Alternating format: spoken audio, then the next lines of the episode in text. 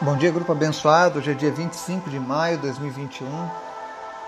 A gente está mais uma vez nos reunindo em nome de Jesus para buscar alimento do Senhor, fortalecimento, ânimo, esperança, para que possamos a cada dia cumprir o propósito do Senhor aqui nessa terra. Hoje nós vamos falar sobre quatro versículos que estão lá no livro de Lamentações, no capítulo 3 falam sobre a tristeza nas nossas vidas e como a gente pode fazer para usar esses momentos de tristeza para mudar as nossas vidas, de fato. E antes da gente começar esse estudo, eu quero te convidar para a gente orar. Amém? Senhor, muito obrigado por mais um dia.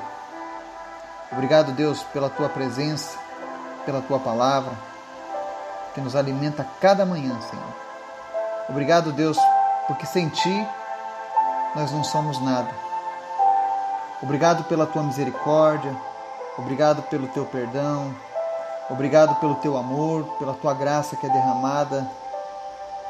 Obrigado por tudo, Jesus. Perdoa os nossos erros, as nossas falhas, aquilo que fazemos que não te agrada mas a cada dia conserva o nosso coração em Ti. Eu te apresento, Pai, as pessoas que estão nos ouvindo aqui nessa manhã, as pessoas do nosso grupo. Obrigado, Deus, por cada uma dessas vidas. Se eles estão aqui é porque o Senhor tem algo a falar com cada uma dessas pessoas. Não existe coincidência. Existe a tua vontade, Pai. A tua palavra diz que é o Senhor quem nos chama que todos nós possamos responder ao teu chamado nessa manhã, Pai. Que o Senhor possa nos fortalecer pela tua palavra. Vem trazer ânimo para aquele que está abatido, vem trazer alegria para aquele que está triste. Vem fortalecer aquele que se sente enfraquecido diante das lutas. Vem trazer a luz onde tem trevas nesse momento, Pai. Tu conheces as necessidades nossas. Tu sabe o que nós precisamos, melhor do que nós mesmos.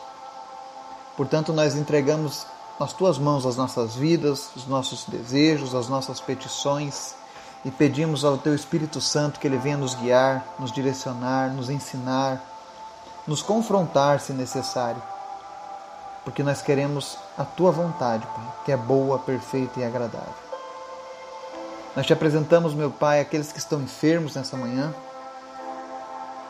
Visita o Miguel, tristes lá em Santa Catarina. Nós não cessaremos de orar, Senhor, porque assim como foi com Daniel, nós cremos que o Senhor já respondeu a nossa oração e que a bênção está a caminho dele, Pai.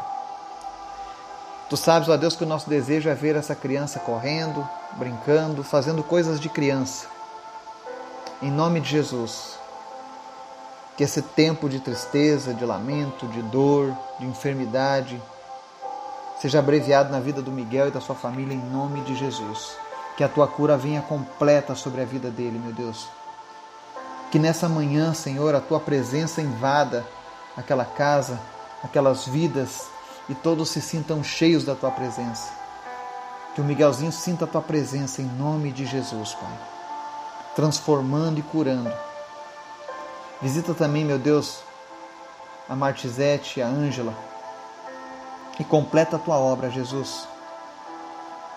A tua palavra diz que tu veio nesse mundo para dar vista aos cegos. Em nome de Jesus, olhos se abram, visão seja restaurada, espírito de cegueira nós te repreendemos agora no nome de Jesus. Visita também, Senhor, a Bruna. Cura ela, Deus, nas articulações todo e qualquer problema, em nome de Jesus. Visita também aqueles que estão lutando contra a Covid, José Osmar, o André Marinho, aqueles que estão na UTI, estão entubados, em nome de Jesus, sopra fôlego de vida, Senhor. Coloca o teu fôlego nos pulmões dessas pessoas agora, Pai. Repreende, meu Deus, todo o mal dessa enfermidade, em nome de Jesus. Aquele que está agora, Deus, entubado, que o seu organismo comece a reagir, Pai. Que os seus pulmões agora sejam limpos e fortalecidos no nome de Jesus. Repreendemos a trombose, a embolia, tudo aquilo, meu Deus, que vem para tentar tirar a vida e a saúde das pessoas. Em nome de Jesus, visita aqueles que estão lutando contra a Covid, contra suas sequelas, aqueles que não se recuperaram, Pai. Fortalece eles agora. Também te apresentamos, Pai, a Lúcia Maria de Freitas. E Senhor, nós pedimos, tem misericórdia. E visita a tua filha agora nesse momento. Coloca a tua mão de poder sobre ela, Pai, onde quer que ela esteja agora. E vai tirando toda a dor, toda a enfermidade, tudo aquilo que atrapalha a saúde dela, no nome de Jesus. Seja curada, para honra e glória do Senhor. Te apresentamos aqueles que lutam contra o câncer. Renan, José, Alexandre, Ana Paula, Sandra, Tiffany, Maria Madalena, Valdomiro, a Yasmin. Tem misericórdia, Jesus. Vem com teu poder, vem com a tua glória Vem com o teu reino agora sobre a vida dessas pessoas. E onde houver uma raiz de câncer, Senhor, que o Senhor faça desaparecer agora no nome de Jesus. Abençoa essas vidas, Pai, trazendo cura. Não importa o grau que esse câncer se encontra, não importa se é metástase, se é nível 4. Não importa se tomou todos os órgãos internos, Senhor, basta uma palavra tua, Senhor, e essa pessoa será restaurada. E a nossa esperança está em Ti, Jesus. Visita agora essas pessoas e cura elas em nome de Jesus. Te apresentamos também, Senhor, a vida da Miriam, da Marli, do Jorge. Vem trazendo cura, salvação, libertação, restauração para essas vidas em nome de Jesus. Eu oro agora, meu Deus, para aqueles que possuem algum vício que não conseguem se livrar, mas que possuem o desejo de te servir ainda melhor. Nós sabemos que o nosso corpo é templo do Teu Espírito, Pai. Em nome de Jesus eu oro agora, Deus, para todos aqueles que possuem um vício, seja ele qual for. Em nome de Jesus, seja liberto desse vício nessa manhã. Que o Espírito Santo de Deus agora visite o teu organismo e que teu organismo rejeite agora tomar parte deste vício em nome de Jesus. Em nome de Jesus. Te apresentamos também, Senhor, a saúde do Laurindo.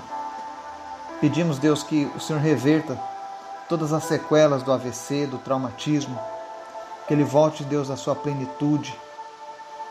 Especialmente, Deus, que ele retorne com toda a saúde e cheio do teu Espírito Santo, Pai.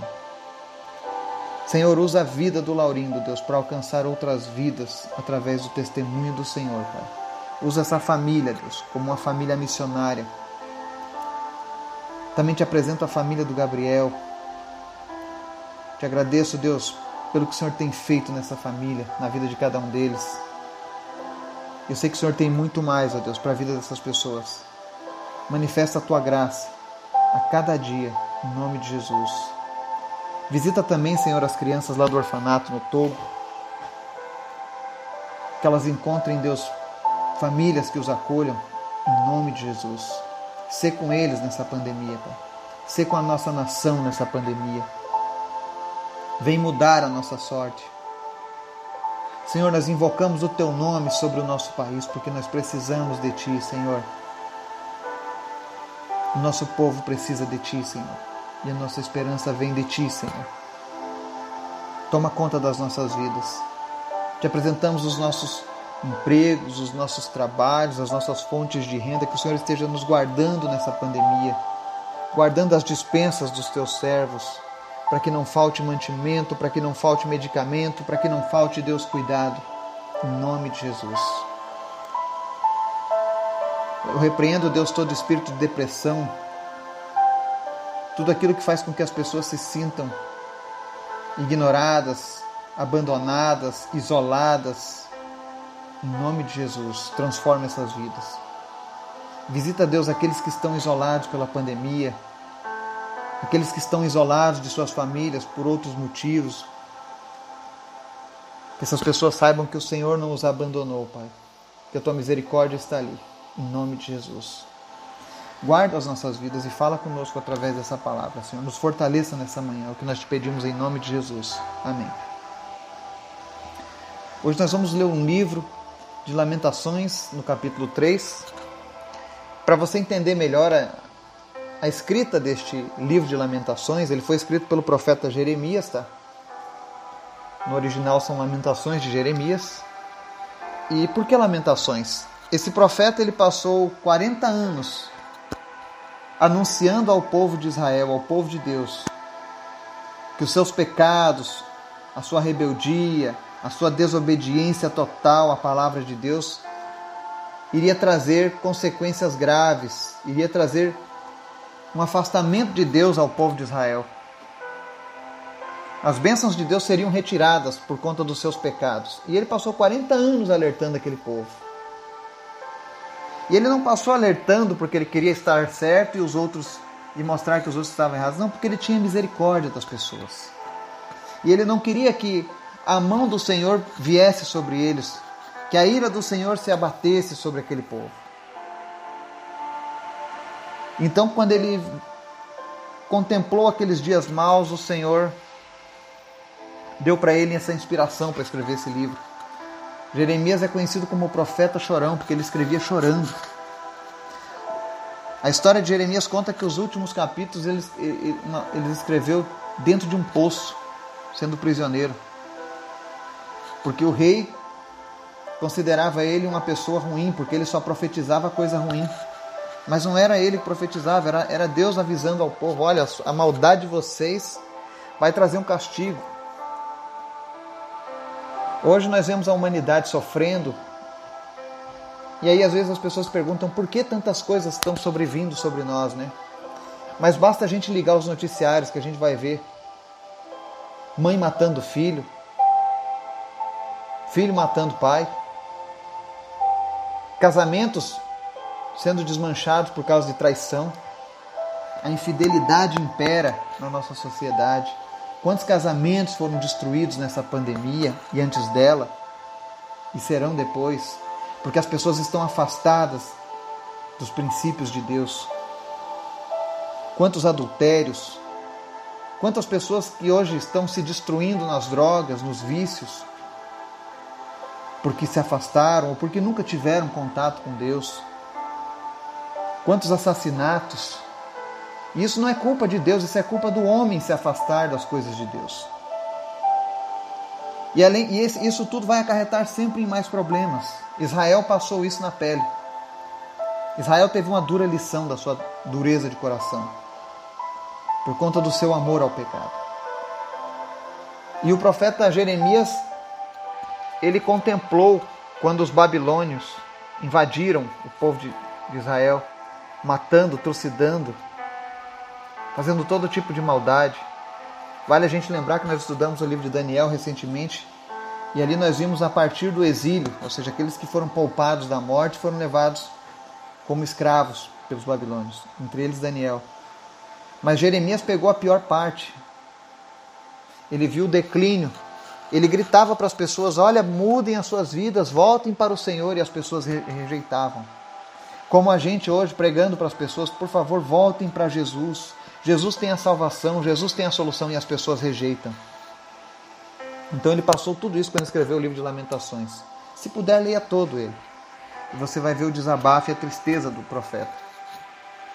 Mas em meio a tanta tristeza, em meio a tanta desolação, o profeta sempre soube quem era Deus. E ele deixou escrito nos versos 25 e 26, 32 e 33. O Senhor é bom para com aqueles cuja esperança está nele para com aqueles que o buscam. É bom esperar tranquilo pela salvação do Senhor. Embora ele traga tristeza, mostrará compaixão, tão grande é o seu amor, infalível. Porque não é do seu agrado trazer aflição e tristeza aos filhos dos homens.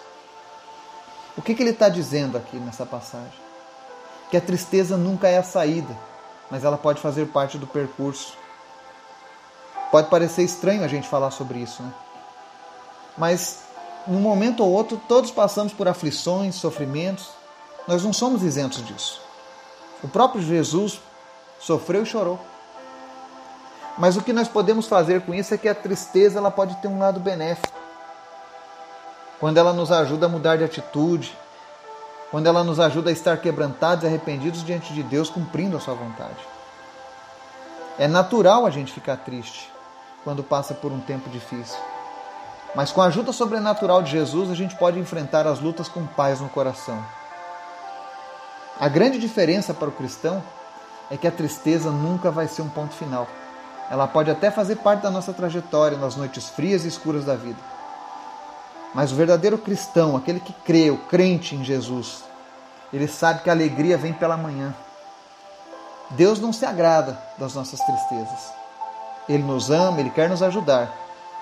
Mas para isso é necessário que a gente confie e derrame o nosso coração perante o Senhor. Que tenhamos esperança. Porque em Jesus nós temos a garantia da alegria eterna.